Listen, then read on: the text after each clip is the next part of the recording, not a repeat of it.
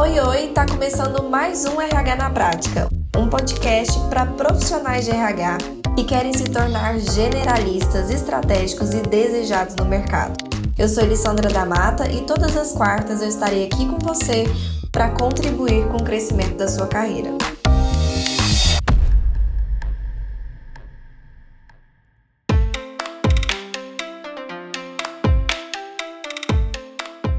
Sejam todos muito bem-vindos e bem-vindas. Hoje, especificamente, nós vamos falar sobre planejamento anual de RH. E como fazer isso, Elis? Como fazer esse movimento de planejamento de ações de RH anual? Planejar um ano de ações. Planejar o que, que vai acontecer no próximo ano. Porque o que eu vou ensinar para vocês agora não é só aplicável a 2022, certo? Vocês vão repetir, né? Vocês vão ter essa, esse aprendizado, esse conhecimento, para que isso seja replicado todos os anos. Tudo bem? Antes de mais nada, vou me apresentar. Meu nome é Elissandra da Mata, eu sou psicóloga por formação, sócia proprietária da DMO Desenvolvimento Humano e Empresarial, que é uma consultoria na área de gestão de pessoas que atende empresas aqui da minha região e também algumas de todo o Brasil, e sou fundadora do Instituto RH na Prática, que é uma empresa de cursos de capacitação para profissionais de recursos humanos. Então, minha missão de fato aqui com vocês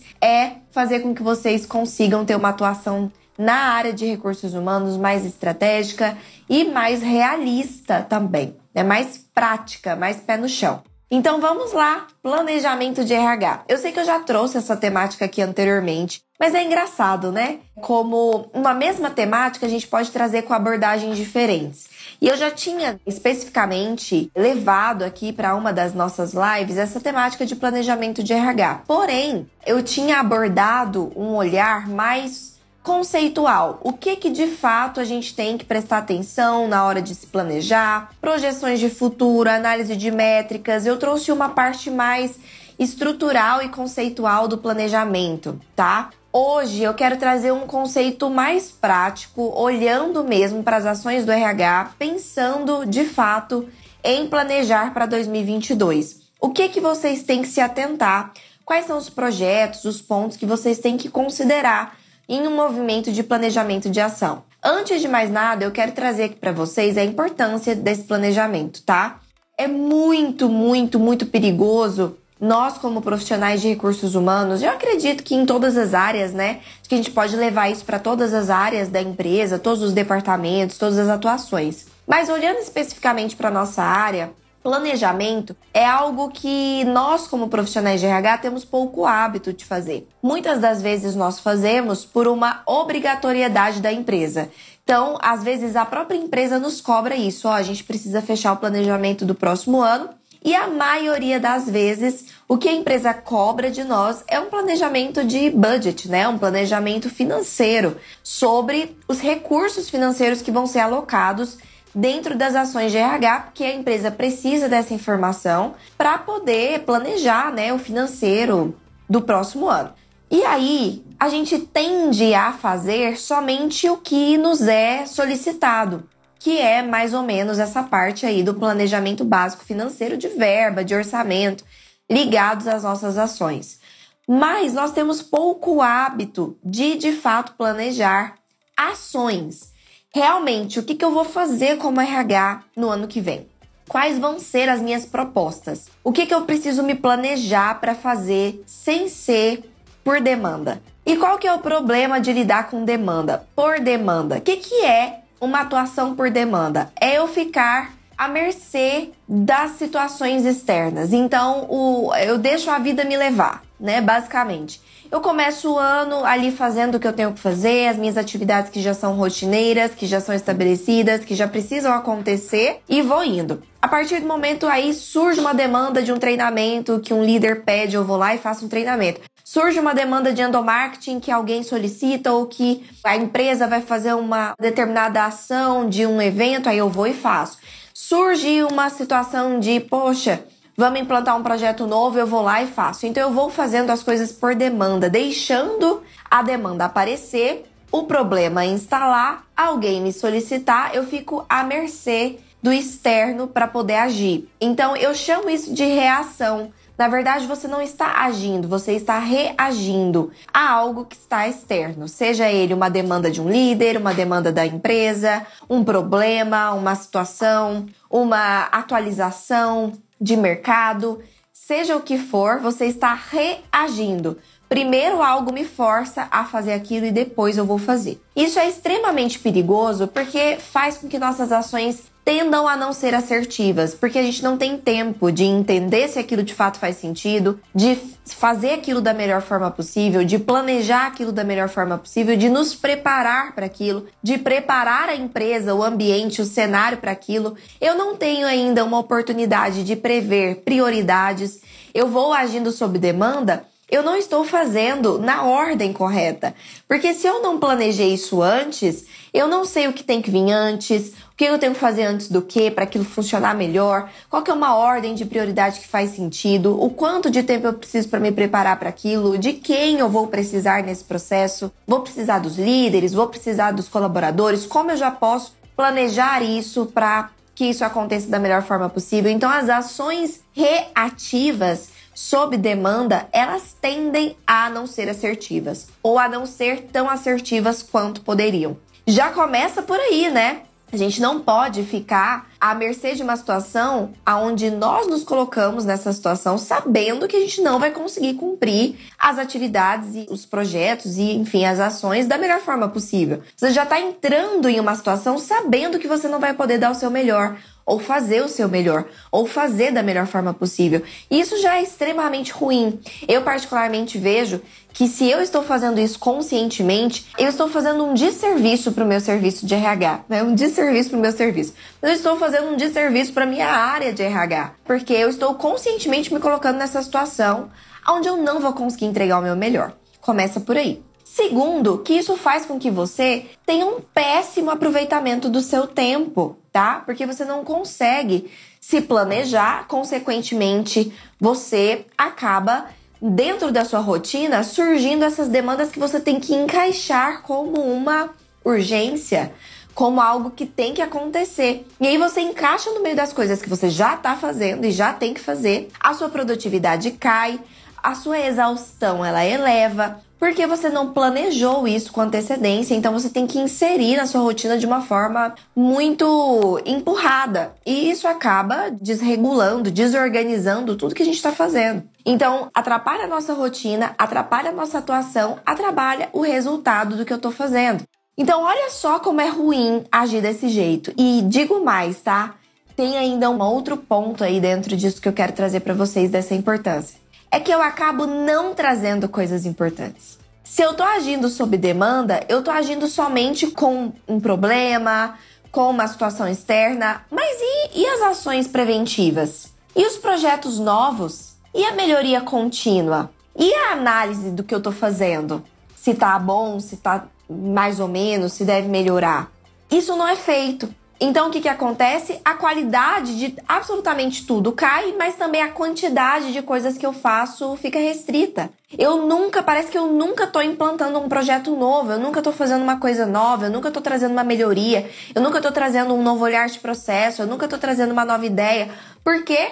Porque eu tô agindo sob demanda. E normalmente essas ideias, é, novos projetos, não vêm sob demanda, tem que vir de mim eu que tenho que assumir o meu posicionamento como profissional de RH, trazer a ideia, trazer a demanda. Eu tenho que também que demandar. Não só eu tenho que reagir sobre as demandas externas, mas eu também tenho que criar demandas, trazer demandas.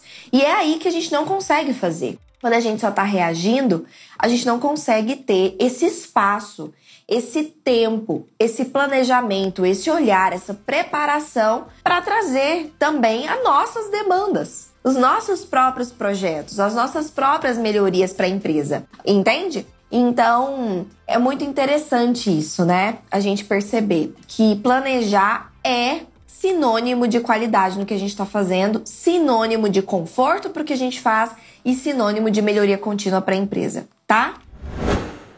Então vamos lá praticamente, Elis, de uma maneira prática, o que, que você então, Elis, imagino que você esteja pensando, o que, que você indica que são coisas que eu não posso deixar de fora do meu pensamento, do meu planejamento, da minha estruturação para ações de um novo ano. Existem sim alguns tópicos que a gente não pode deixar de fora. Eu vou citar eles agora e eu vou aprofundar, né, explicar melhor cada um deles para vocês é óbvio que eu não vou conseguir trazer o passo a passo de como implantar cada uma desses tópicos, porque são outros momentos. Mas eu quero trazer para vocês coisas que não podem ficar de fora. Primeiro, revisão da descrição de cargos. Eles não têm descrição de cargos, então já tem aí ó, um plim-plim de um novo projeto. Mas se você já tem descrição de cargos, anualmente, repito, anualmente você tem que revisar sua descrição de cargos. Então, isso não pode estar de fora do seu cronograma de ações anuais. Em algum momento do seu ano, e você tem que especificar, na minha opinião, na minha sugestão para você, especificar um momento padrão. Então, se vai ser sempre no primeiro semestre, é sempre no primeiro semestre. Se vai ser sempre no segundo semestre, é sempre no segundo semestre. Se vai ser sempre no primeiro trimestre, no primeiro bimestre, você estipula isso. Por quê? Porque daí fica uma coisa periódica, entra numa rotina. A gente não tem que ter só rotina diária. A gente tem que ter algumas rotinas anuais também. E isso tem que já estar tá no nosso radar, tem que já estar tá no nosso cronograma ok? Então, a revisão da descrição de cargos é uma dessas coisas que normalmente acontece no início do ano, ok? Uma das primeiras coisas que a gente faz. Por que é uma das primeiras coisas que a gente faz? Porque muitos outros projetos e muitas outras coisas que a gente executa dentro da empresa, resultados, estão atrelados à descrição de cargos. Então é a primeira coisa que eu tenho que fazer, ou uma das primeiras coisas que eu tenho que fazer, para que o restante das ações que eu faça no ano já estejam atualizadas e atreladas a essa nova realidade, desses novos cargos, dessas revisões de cargo. Tudo bem? Então, revisão de descrição de cargos. Segunda coisa que não pode estar fora da sua atenção, do seu planejamento anual, é o novo ciclo de avaliação de desempenho. Vocês vão ver já já que isso também é periódico. Isso também tem que ser colocado como uma periodicidade específica. Se vai ser sempre no segundo semestre, é sempre no segundo semestre. Inclusive, na avaliação de desempenho, eu sugiro você definir um mês ou pelo menos duas possibilidades de meses perto, entre novembro e dezembro, entre setembro e outubro. É importante esse ciclo para que você sempre tenha intervalos iguais de tempo entre um ciclo e outro, para ter comparativos iguais, ok? Tempos de comparativos de resultados iguais. E vocês vão ver já já que tem como também você colocar uma periodicidade maior. Já já a gente vai ver. Então, definir o seu ciclo de avaliação de desempenho, você já tem que definir agora qual vai ser o seu ciclo no ano que vem. Quando vai ser esse ciclo, tá? Outro ponto, aplicação de pesquisa de clima é outro projeto periódico que tem que acontecer anualmente. De novo, sempre também colocando um padrão. Se sempre eu faço no primeiro semestre, todo ano vai acontecer no primeiro semestre e assim consecutivamente. Pesquisa de clima também é uma das primeiras coisas que nós fazemos ou uma das últimas. Vou explicar por quê já já quando a gente chegar lá na pesquisa de clima. Planejamento dos treinamentos é outro ponto que não pode estar de fora do seu planejamento. Planejar quais vão ser os treinamentos do próximo ano, pelo menos os prioritários. E é claro que treinamentos existe muito essa questão de sob demanda.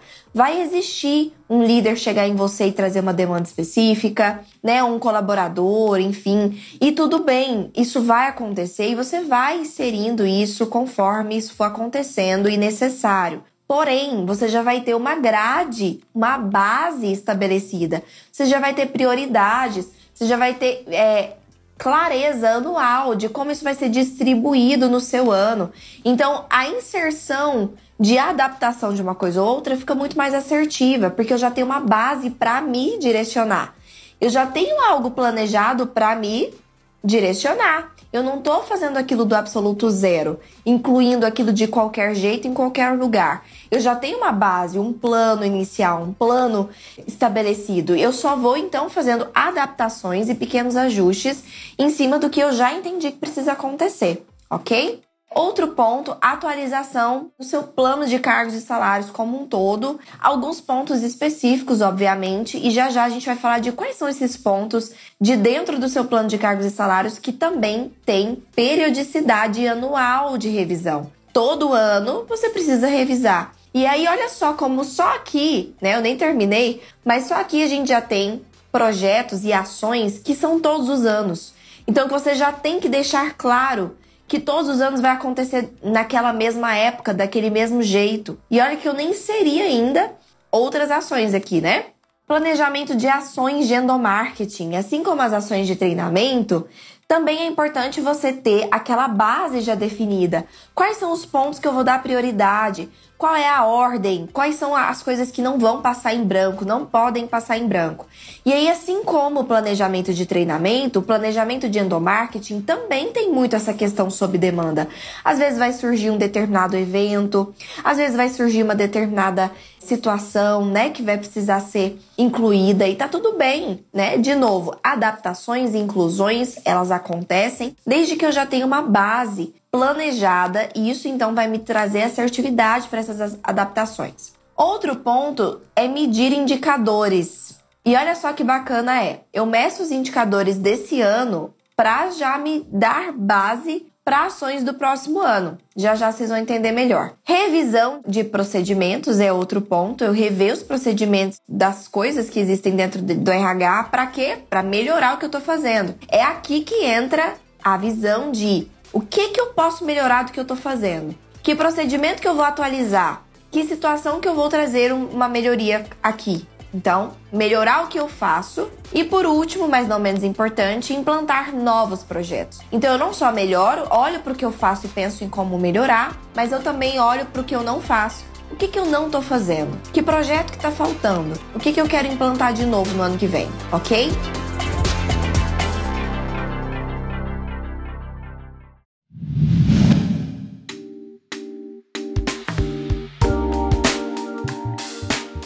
Perfeito. Então vamos começar pela revisão da descrição de cargo? Bom, vocês já sabem que descrição de cargos é a formalização dos cargos, né? Colocando as atividades daquele cargo, o que faz, quando faz, como faz, para que faz, todas as atividades daquele cargo de uma maneira bem detalhada e importante para que isso sirva de direcionador dos colaboradores que ocupam aquele cargo, dos líderes que lideram aqueles cargos e também para a empresa, para saber o que ela pode cobrar daquelas pessoas que ocupam aqueles cargos, até que ponto aquilo é de um e de outro, é aonde que cada responsabilidade está inserida, enfim, né, para também traçar avaliações, metas, enfim, para que eu possa melhor direcionar essas pessoas dentro dos cargos. E aqui, reforçando, precisa acontecer uma vez por ano. Então, uma vez por ano, os cargos eles devem ser atualizados, porque muitas das vezes realmente acontece uma mudança. Então, poxa, vamos supor que a empresa só tinha na área de recursos humanos, só tinha analista de RH, era o único cargo que tinha na área de recursos humanos. E aí aquela descrição de cargos daquele analista de RH tinha basicamente de um tudo, né? Ele era responsável tanto pelas tarefas operacionais, pelas tarefas estratégicas, enfim, tudo que aconteceu no RH, porque só tinha aquele cargo. De repente, né, uma nova atualização ali, um crescimento da empresa, contratou-se então, vamos supor, um cargo, aumentou a equipe para também comportar um cargo de assistente. Então, muitas das tarefas que antes eram feitas pelo cargo de analista vão passar para o cargo de assistente e isso vai ser reestruturado dentro do departamento. Poxa, já é uma super atualização aqui. eu preciso revisar essa descrição de analista porque muitas das atividades que esse cargo executava, ele não vai mais executar, e muitas das atividades que ele não executava porque não tinha pessoas o suficiente ou cargos o suficiente, ele vai passar a executar e o outro cargo vai surgir e eu preciso criar desse cargo. Eu estou falando aqui no sentido de crescimento. Mas vamos olhar num sentido ainda menor, de mudanças ainda mais sutis? Vamos supor que nenhuma mudança de adicionar ou tirar cargos aconteceu em um determinado departamento. Mas eu tô lá, né, no cargo X. E aquele cargo X dizia que eu tinha que fazer, por exemplo, a, o controle dos documentos via arquivo físico, colocar essas esses documentos em ordem cronológica e, e alfabética no arquivo físico. E de repente a empresa então não tem mais arquivo físico, ela decidiu digitalizar tudo e colocar tudo em um sistema. E a partir daquele momento, aquele cargo não vai precisar então mais fazer o controle em arquivo físico, ele vai precisar fazer a digitalização daquilo em um arquivo dentro de um sistema. Houve uma, uma adaptação ali dentro daquele cargo, né? A sua atividade mudou. Às vezes uma atividade deixa de existir, às vezes outra ela, outra surge, às vezes uma atividade que era de um cargo vai para outro, por conta de pequenas organizações mesmo dentro da empresa, ok? E essas atualizações elas são importantíssimas de acontecer. Então, além de revisar os cargos que já existem, já tem descrição de cargos, eu também tenho que avaliar o seguinte: algum cargo novo surgiu nesse momento, né, nesse processo, nesse intervalo de tempo e que nós ainda não fizemos a descrição? Sim, precisamos contratar. Há uns dois meses atrás, a gente teve que contratar um novo cargo, aumentar o quadro da empresa e inserir um novo cargo no nosso organograma e a gente ainda não fez a descrição de cargos desse cargo, ok? Então é o momento de fazer. Tudo bem? Então, olha só que bacana é, você não só revisa os cargos que você tem, mas você também cria para cargos novos. E sempre que uma descrição de cargos, então, sofre qualquer tipo de alteração, também é importantíssimo, ainda dentro desse movimento, revisar o mapeamento das competências. Vocês sabem que eu falo muito sobre isso, que dentro da execução da descrição de cargos também está atrelado ali o mapeamento das competências técnicas e comportamentais daquele cargo. Se as atividades do cargo mudaram, significa que eu vou ter que revisar para ver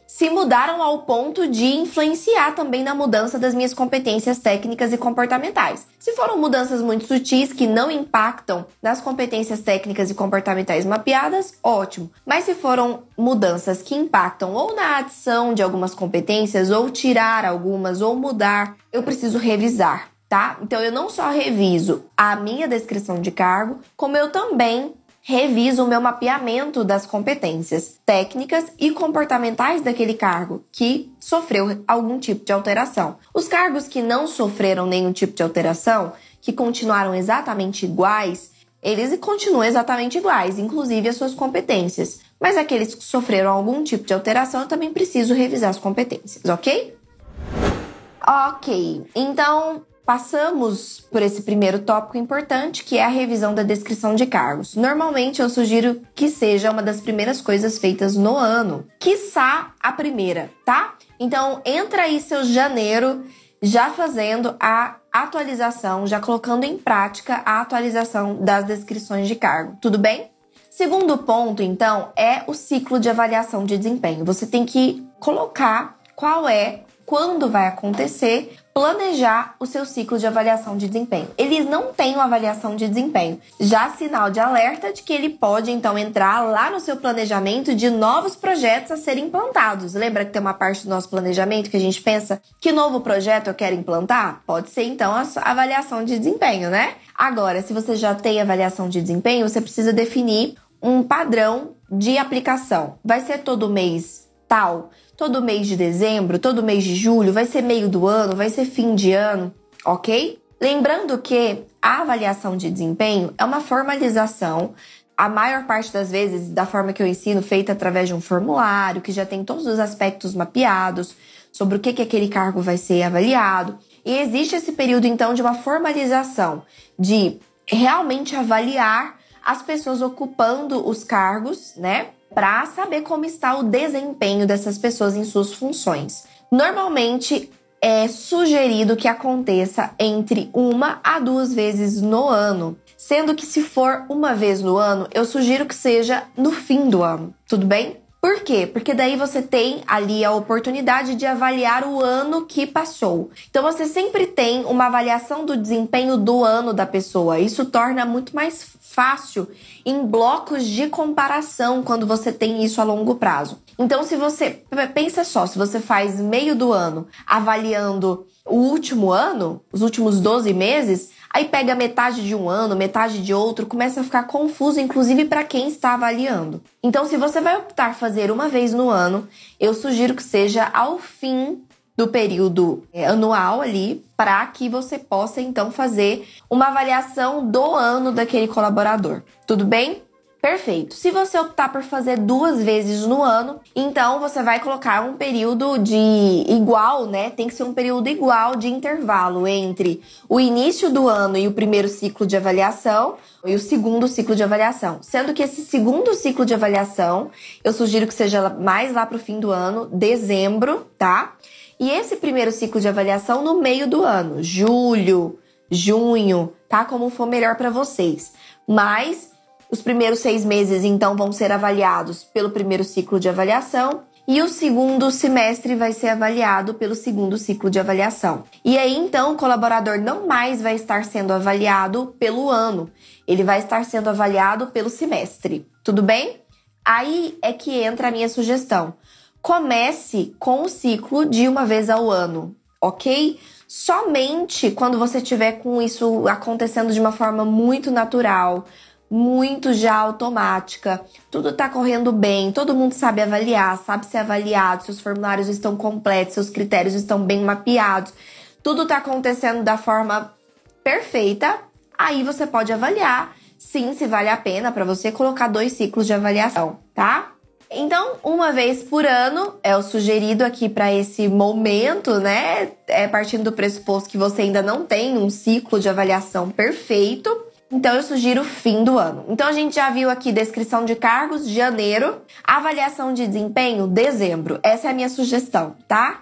Maravilha. Aplicação da pesquisa de clima. A aplicação da pesquisa de clima é também uma vez ao ano. O que, que é a pesquisa de clima, Elis? A pesquisa de clima é de fato uma ferramenta de pesquisa aplicada ali por meio normalmente de uma forma mais corriqueira através de um questionário que é aplicado nos colaboradores de forma anônima e eles podem responder então questões das mais variadas relacionadas à percepção da satisfação deles com relação à empresa. E nós é que determinamos, determinamos essas variáveis que vão ser avaliadas. Relação com o líder, comunicação entre áreas, salário, benefícios, enfim, que mais? Clima organizacional de uma forma geral, conflitos, a comunicação do, da diretoria com os colaboradores, a missão, visões e os valores. Então você pode pensar em todas as vertentes que a gente chama dentro da pesquisa de clima de variáveis.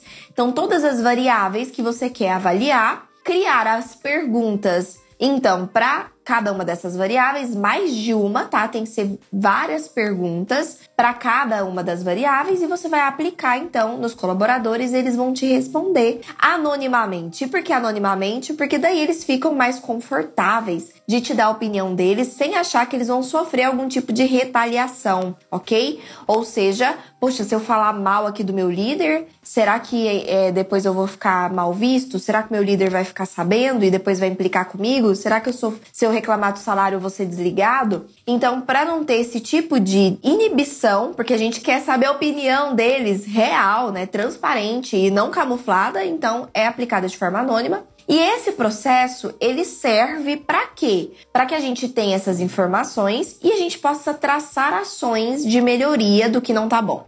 Nossa intenção é comprovar o que não tá bom. Então eu não chuto o que não tá bom, eu comprovo. Vem da opinião das pessoas, eu consigo ter uma comprovação de que certos pontos não estão legais. Ah, a relação entre líder e liderado não tá legal e a comunicação entre áreas não tá legal. Por exemplo, tá? Depois de uma tabulação. Ok, então vamos criar ações para trabalhar esses pontos? Então a pesquisa de clima serve para isso. Eu identificar o que não tá legal e poder traçar ações para melhorar aquilo que não tá legal. Não adianta eu aplicar a pesquisa e engavetar as respostas né? Porque o que, que adianta eu pegar a opinião das pessoas se eu não vou fazer nada com essas opiniões? Inclusive, isso gera descontentamento. Então, eu preciso fazer alguma coisa com isso, e é aí que entra a pesquisa de clima no nosso planejamento. Por que, que ela é então aplicada anualmente? Porque ela me permite ter essas informações para criar ações para o meu próximo ano, até o próximo ciclo de pesquisa de clima. Porque aí, a partir do próximo ciclo de pesquisa de clima, eu comparo resultados. Então, eu apliquei aqui perguntando sobre a relação entre líder e liderado e deu ruim. Tive um ano para fazer as ações de melhoria desse ponto. Coloquei algumas ações em prática, fiz uns treinamentos, umas ações de endomarketing relacionadas a isso. Passou então um ano, apliquei a pesquisa de clima de novo, comparo resultados. Melhorou? A opinião das pessoas sobre esse tópico melhorou? melhorou. Ah, legal. Então eu tenho então ações que funcionaram. Agora, quais foram os outros pontos que deram ruim para eu trabalhar no próximo ano? E assim vai, ok?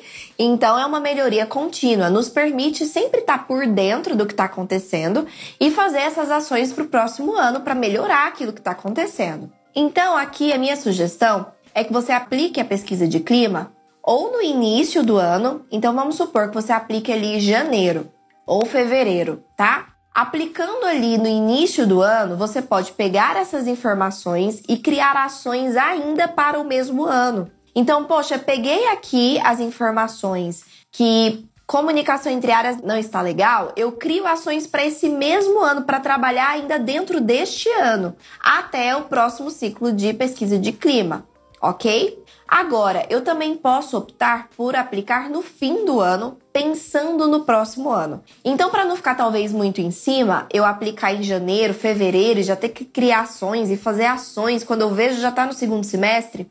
Então, fazer no fim do ano é uma boa opção, porque aí eu pego essas informações e já coloco no meu planejamento do próximo ano. Aplico ali novembro, tá? aplico ali novembro e tenho o mês de dezembro, por exemplo, ou mês de, um pedaço do mês de novembro e um pedaço do mês de dezembro, para criar as minhas sugestões de ações para melhorar aqueles pontos que foram levantados na pesquisa de clima no próximo ano.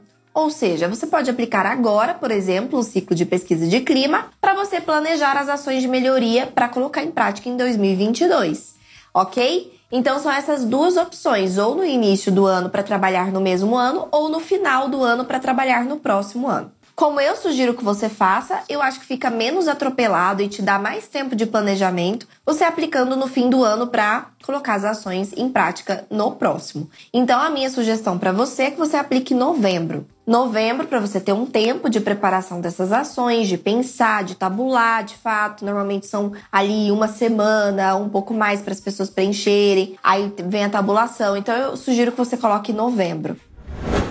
Vamos para o próximo, então, que é o planejamento de treinamento. O planejamento de treinamento é muito bacana porque aqui você não vai estar tá só lidando com demandas externas. Você vai estar de fato planejando o que precisa. E aqui existe uma diferença entre alguém me solicitar alguma coisa e aí se alguém me solicita alguma coisa não significa que aquela coisa é necessária. Concorda?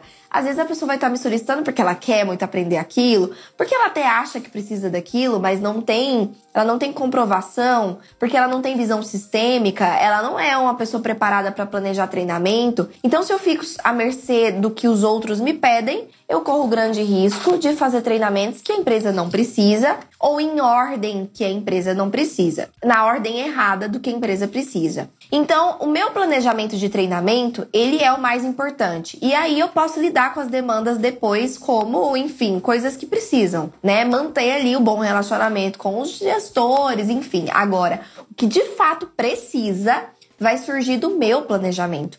E é aí que eu preciso ficar atento, então, a algumas variáveis. Então, ó, você tá agora no mês de novembro, mês de dezembro, fazendo planejamento de treinamento para 2022, ok? Você vai pegar algumas informações deste ano de 2021, tá? Deste ano que nós estamos, para planejar os seus treinamentos de 2022. Por quê? Porque você tem que pegar demandas reais da empresa. E muitas das informações que você já colheu durante esse ano são fontes importantes de informação para te mostrar quais são as demandas reais. Quais são essas fontes de informação então? Conhecimento das metas da empresa. Nesse momento, você tem que saber quais são as metas da empresa para o próximo ano. Quais são as metas da empresa para 2022? Você já sabe quais são as metas da sua empresa que você trabalha para 2022? Então, você precisa saber.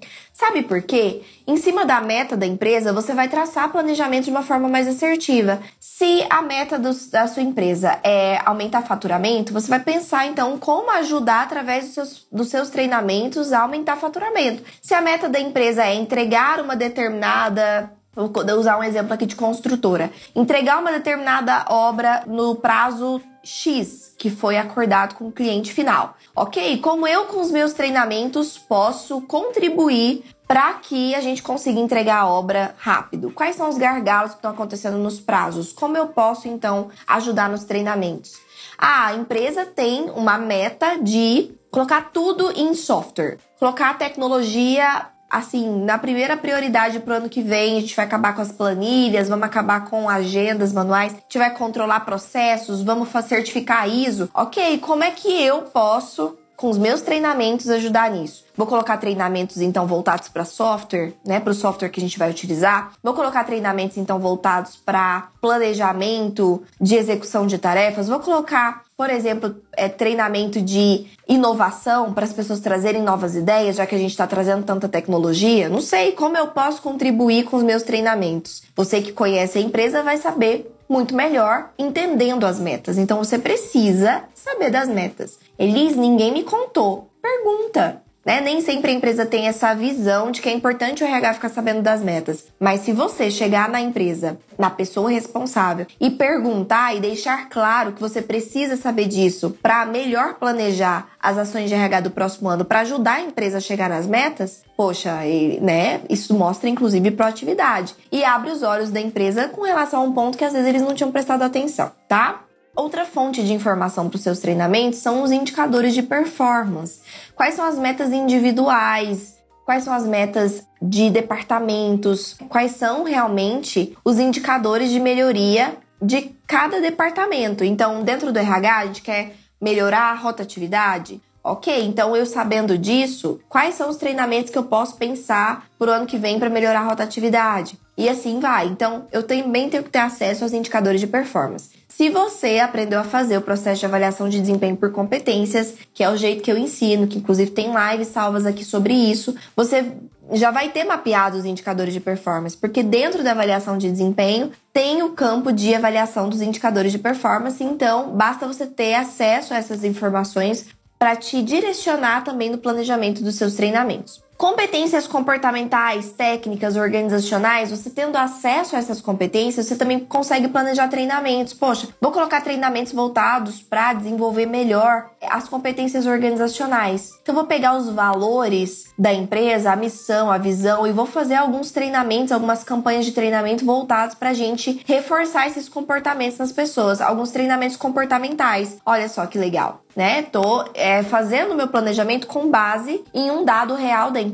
que são suas competências organizacionais. A avaliação de desempenho também é uma rica fonte para você planejar treinamento. Porque pensa só, se você tem acesso a como está o desempenho das pessoas em várias vertentes, comportamental, técnica, você pode ver, poxa, as pessoas foram muito mal avaliadas Nessa vertente aqui técnica, né, a maioria delas foram mal avaliadas aqui em Excel. A maioria delas foram mal avaliadas nessa competência comportamental aqui, que é de organização e planejamento. Poxa, então tá, se eu tenho esse dado que existe um gap de fato, as pessoas elas precisam melhorar isso, o desempenho delas nisso não está legal, eu vou então já colocar no meu planejamento do próximo ano treinamentos para isso. Treinamentos para melhorar esses gaps.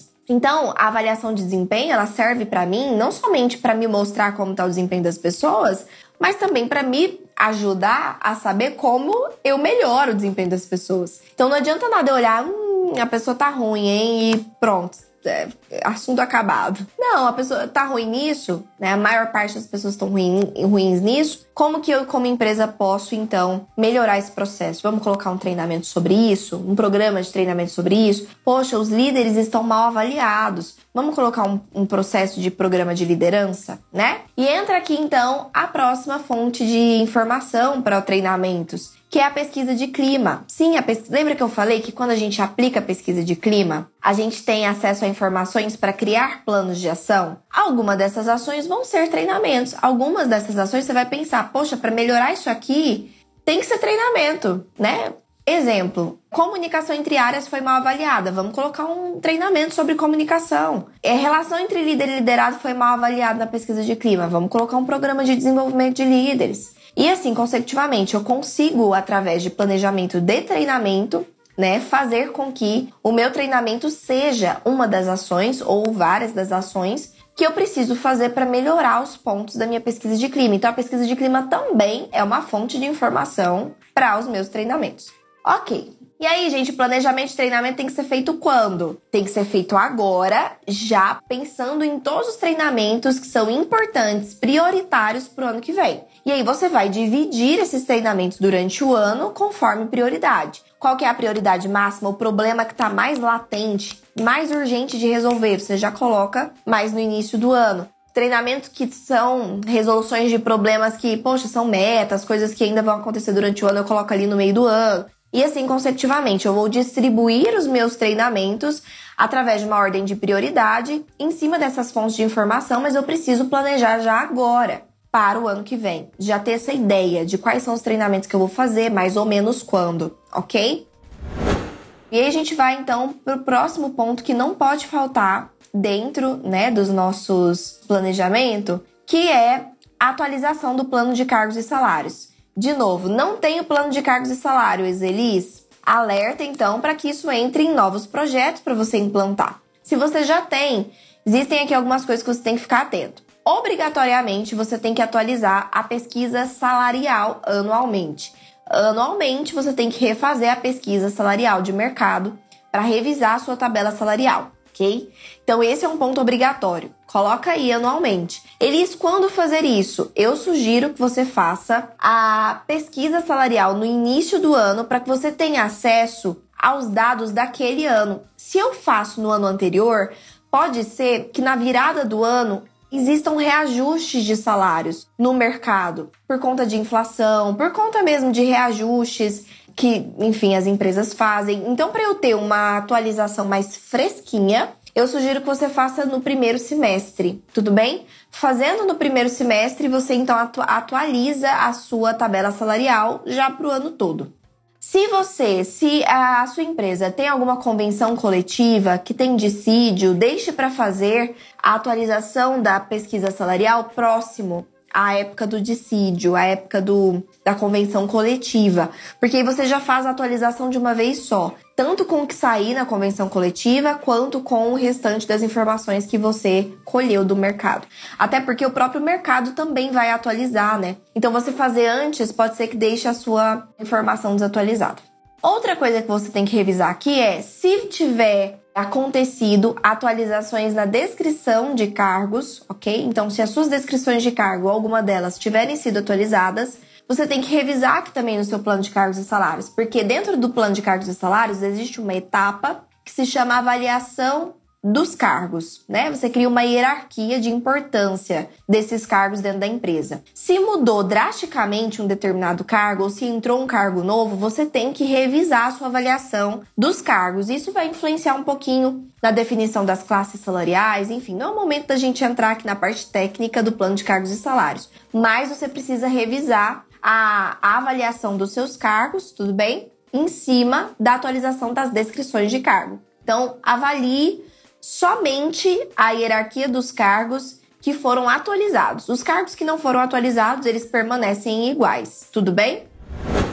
Outro ponto que não pode deixar de estar no seu planejamento de RH são as ações de endomarketing. Você começa então planejando as ações de endomarketing no fim do ano, planejando o próximo ano. Tudo bem? Então, esse fim de ano já você vai planejar quais são as ações de endomarketing do próximo ano. As prioritárias. Lembra que vão ter ajustes, mas as prioritárias. Comece com o grupo de endomarketing que a gente chama de marketing social. O que, que é o marketing social? São aquelas ações de endomarketing voltadas para confraternizações. Já pensa aí no seu calendário quais são as confraternizações chaves que vão acontecer e que você vai precisar fazer ações de endomarketing. Aniversário da empresa, é fim do ano, né, Natal, Ano Novo, alguma ação de endomarketing para o fim do ano. Datas comemorativas, Dia das Mães, Dia dos Pais, Outubro Rosa, Novembro Azul, Dia das Crianças, não sei. Pensa quais são, então, o endomarketing social, ou seja, ações que envolvem confraternizações ou datas comemorativas que você vai priorizar para o próximo ano. Já começa por esses que são mais fáceis a gente matar, tá? E aí você vai então para as outras camadas do endomarketing, que é o marketing de sensibilização. O que, que é o marketing de sensibilização? Quais são os projetos de RH que você precisa da participação das pessoas, que você precisa sensibilizar as pessoas a participarem? Uma pesquisa de clima? É, porque não é obrigatório a pessoa participar, né? Então eu preciso sensibilizá-la da importância dela dar a resposta dela para a empresa fazer melhorias contínuas. Então eu posso já planejar para ali um mês antes de aplicação da minha pesquisa de clima eu fazer uma ação de endomarketing de sensibilização para a pesquisa de clima. Já começar a mostrar os benefícios da pesquisa de clima, a importância, fazer uma campanha, por exemplo, Sua Voz Importa, né? Colocar uns banners, uns e-mails, colocar no, no, mural. Sua voz importa, ó, oh, tá chegando a época da gente ouvir a sua voz, a gente quer ouvir a sua voz, né? Tô dando um exemplo aqui. Sensibilizar as pessoas para que quando chegar o ciclo de pesquisa de clima, por exemplo, elas estejam muito mais propensas a participar, dar a opinião delas e tudo mais. Dei aqui um exemplo, mas você pode usar o marketing de sensibilização para qualquer outro projeto que você sinta. Poxa, Elis, eu sinto que as pessoas participam pouco dos treinamentos. Então, inclua nas suas ações de endomarketing um marketing de sensibilização para treinamentos, mostrando para as pessoas a importância delas participarem dos treinamentos. Né? Então, seu desenvolvimento importa, dê um oi para o seu desenvolvimento, enfim, tô chutando aqui umas coisas completamente aleatórias. Mas você vai criar, você pode inclusive fazer links com o slogan da empresa, com a área da empresa e fazer alguma sensibilização nesse sentido. Marketing de RH também é outro que é divulgar de fato em ações de endomarketing o que o RH faz e a importância do que o RH faz. Isso faz com que as pessoas comprem melhor, né, a importância do RH. Eu sempre, sempre sugiro que esse tipo de marketing, né, dentro do seu endomarketing, esteja presente no seu ano. Outro ponto, então, você vai fazer o planejamento agora, no fim do ano, para o ano que vem das suas ações de endomarketing, começando então pelo marketing social, passando pelo marketing de sensibilização, o marketing de RH. Tem vários outros tipos de endomarketing. Eu não vou entrar aqui com vocês agora, porque não é a intenção complicar a cabeça de vocês, mas esses são os primordiais que precisam estar no seu planejamento. Outro ponto, então, que não pode faltar do seu planejamento são os indicadores. Medir indicadores. E isso a gente faz no fim do ano. Então, agora você vai pegar e medir os indicadores desse ano de 2021, do ano inteiro. Isso vai te trazer o que? Informação do que não tá tão legal para você melhorar para o próximo ano. Você vai medir índice de rotatividade, de absenteísmo. Então você vai medir índice de adequação à vaga, índice de retenção do colaborador, tempo médio de empresa, ROI de treinamento, hora de treinamento por colaborador, quanto que é o custo per capita por benefício. Enfim, tem vários indicadores. Você vai medir aqueles que já dá para medir agora, né, sem precisar de você ter feito nada durante esse ano, caso você não tenha feito, e você vai então ver como está o cenário atual, vai fazer um raio-x de como está o cenário atual para você priorizar para o ano que vem. Poxa, minha rotatividade está muito ruim. Vou priorizar isso nas minhas ações do ano que vem. O que, que eu posso fazer nas minhas ações do ano que vem para melhorar isso? Nossa, meu absenteísmo está horrível. Como é que eu posso então priorizar as minhas ações do ano que vem para melhorar isso? Então eu vou ter uma noção em cima de informação do passado, e essa parte é muito bacana, é uma parte importantíssima do planejamento. Eu não tenho só que olhar para o futuro, eu tenho que pegar informações do passado para me permitir entender o que está acontecendo no presente, né? O que está acontecendo mesmo aqui na minha empresa hoje, para que sim eu projete então para futuro melhorar os pontos que precisa melhorar e manter os pontos que estão legais. Então, medir é, indicadores é importante para isso, para te dar já essa noção do que, que você pode fazer para o próximo ano tá? E também porque daí, o final do ano que vem, você vai medir os indicadores de novo. E o que, que você vai fazer? Comparar. E esse é o ponto bacana também, é você poder ver a sua evolução e a evolução do que você está fazendo. Então eu comparo, poxa, minha rotatividade estava X no final do ano passado e agora está X sobre 2. Poxa, legal, eu diminuí bastante a minha rotatividade, pela metade. Então as ações que eu fiz funcionaram, né? Tá já dentro do que eu espero? Não. Então vamos continuar. Tá já dentro do que eu espero? Sim. Então eu não vou mais me preocupar tanto com isso. Vou só manter o que eu tô fazendo e vou dar prioridade para uma outra coisa que tá ruim. Então também te direciona a entender o seu desenvolvimento como a atuação de RH. E os dois últimos para a gente fechar, que é revisar procedimentos, então olhar para o que você já está fazendo e ver como eu posso melhorar. Poxa, eu já faço recrutamento e seleção, já é algo do meu dia a dia. Mas peraí, como eu posso melhorar? Será que tá bom mesmo? Será que eu tô usando a metodologia mais atual do mercado? Será que eu tô usando tudo que eu poderia estar tá? Modelo de parecer atual? Será que eu tô fazendo todas as etapas que poderiam estar tá sendo feitas? Será que eu tô aplicando um teste bacana? Poxa, não, ainda tem muito que melhorar, Elise. Então tá, então já coloca no seu planejamento. Quais são os tópicos né, de dentro de cada uma das coisas que você faz que você quer melhorar para o próximo ano. Então, ah, no ano que vem, a gente vai melhorar o procedimento de recrutamento e seleção. Ao invés de ser feito dessa forma, a gente vai fazer dessa forma. E aí você já cria um novo procedimento para aprovar para o próximo ano, tá? Além disso, você precisa implantar novos projetos. E aí é pensar como não só melhorar o que eu estou fazendo, mas também como eu posso implantar novos projetos. Nossa, a gente não tem um plano de cargos e salários aqui. Eu tenho tanta vontade de ter um plano de cargos e salários aqui, eu acho que é o momento. E lembra, não é só ter vontade, é saber se a empresa está no momento para isso tá no momento, a gente já tem os projetinhos estruturados, a gente já tem avaliação de desempenho. Então, eu vou colocar aqui como a nossa meta de novo projeto para o ano que vem, a implantação do plano de cargos e salários. Tá? Então você pensar também em novos projetos. Ah, eu vou colocar pesquisa de clima que eu não tinha, eu vou colocar avaliação de desempenho que a gente não tem, eu vou colocar descrição de cargo que a gente não tem priorize, não coloque um monte de coisa, porque provavelmente você não vai conseguir executar tudo dentro de um único ano. Veja quais são as primeiras coisas que você quer implantar, né, e que faça sentido numa ordem de implantação, e o que você acha que vai dar tempo de ser executado em um ano. Coloca isso no seu planejamento. E aí, no final do próximo ano, você coloca os novos projetos para outro ano para dar continuidade. A ideia é que sempre tenha um projeto novo acontecendo, para que tenha uma continuidade da sua melhoria, ok? Muito obrigada de coração. Beijo no coração de vocês. Beijo, beijo. Tchau, tchau, gente.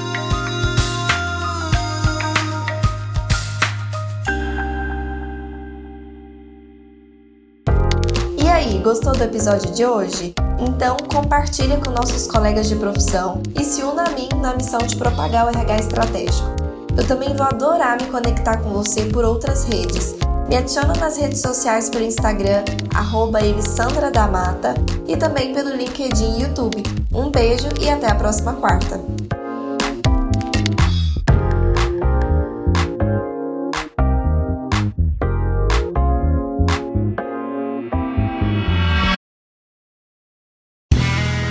Este podcast foi editado por Play Áudios.